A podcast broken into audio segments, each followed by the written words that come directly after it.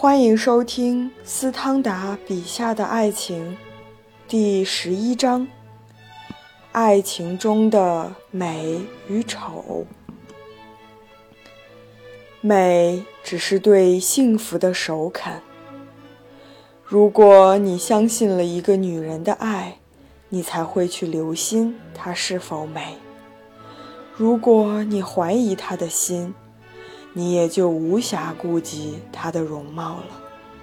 题记：阿尔贝里克在一家剧院的包间里遇见了一位比他的恋人更加漂亮的女子。请允许我用数学来表达。假设毫无缺陷的美给人的幸福感是四分，那么这位漂亮女子可以给人的幸福量就是三分。而他的恋人则是两分。然而，他却喜欢他恋人的容貌更甚于那位漂亮的女子，因为他的恋人的容貌可以给他一百分的幸福。难道这有什么奇怪的吗？一个其他女子脸上的一个小瑕疵，比如说一个天花疤痕，都能使男人动情，并引起他深深的遐想，更何况……这个小瑕疵是在他恋人的脸上呢。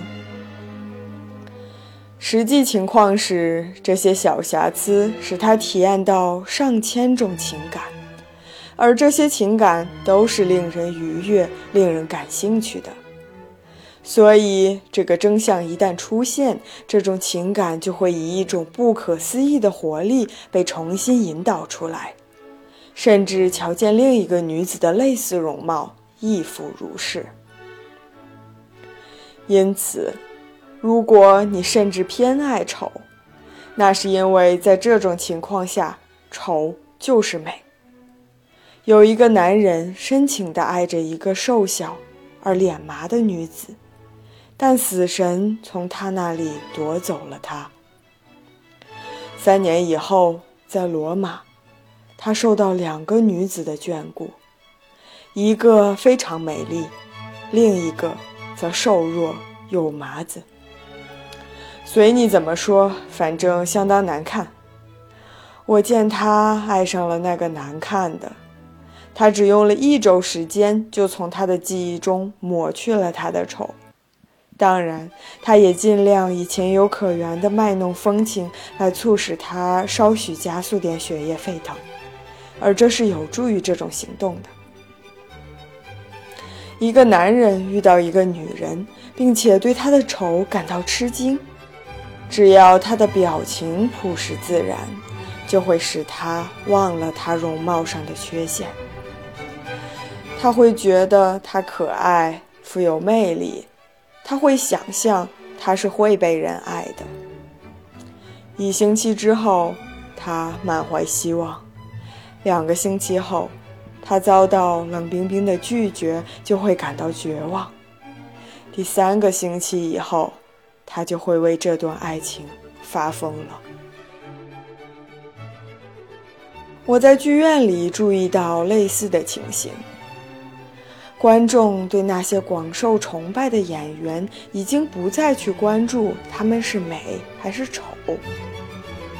乐肯虽然长得丑。却能激起千百名观众的热情，加里克亦是如是。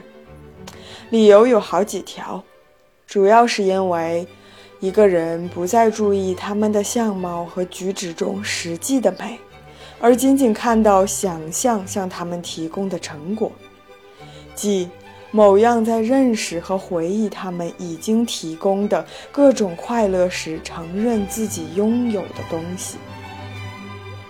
比如，只要一个喜剧演员一走上舞台，他的脸孔就会引起哄堂大笑。一个首次光顾法兰西剧院的少女，在第一幕演出过程中，会很容易觉得勒肯相貌令人生厌，但他马上会使她站立或流泪。他怎能不受唐克莱德或奥罗斯玛纳的角色的影响呢？如果他还会稍许察觉他的丑陋，那么全场观众洋溢的激情，以及这些激情在他年轻的心中产生的神经紧张，也很快会将这种丑陋掩饰起来。于是，丑陋不复存在，只剩下“丑陋”这两个字本身，甚至连这两个字也不复存在了。因为大家会听到一些狂热崇拜乐肯的女人大声喊道：“她多美啊！”我们不要忘记，美貌只是一个人个性的可视化表现，是一个人道德上的美妆，而这与激情毫无关系。美貌只能揭露一个女子个人资本的一些可能性。然而，你那个脸上长着小麻点的恋人的眼神，才是让这一切可能性都变得毫无意义的现实。